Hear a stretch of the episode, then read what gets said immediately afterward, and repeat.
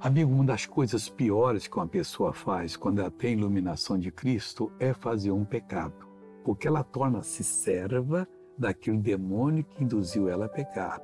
Olha o que diz Romanos capítulo 6, versículo 16.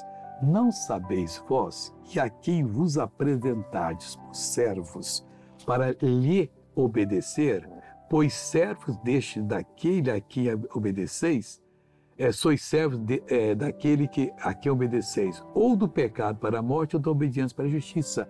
A pessoa não vê que quando ela tem uma tentação, ela obedece, ela está obedecendo aquele demônio. E ela torna-se serva.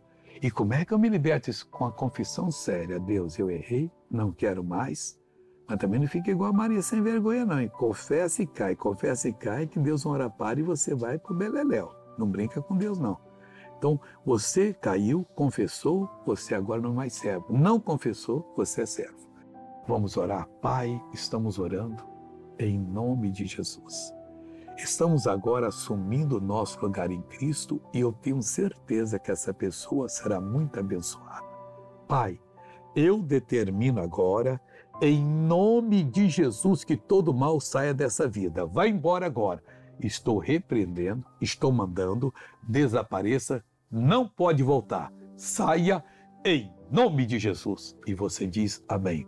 Tenha um bom dia e até amanhã.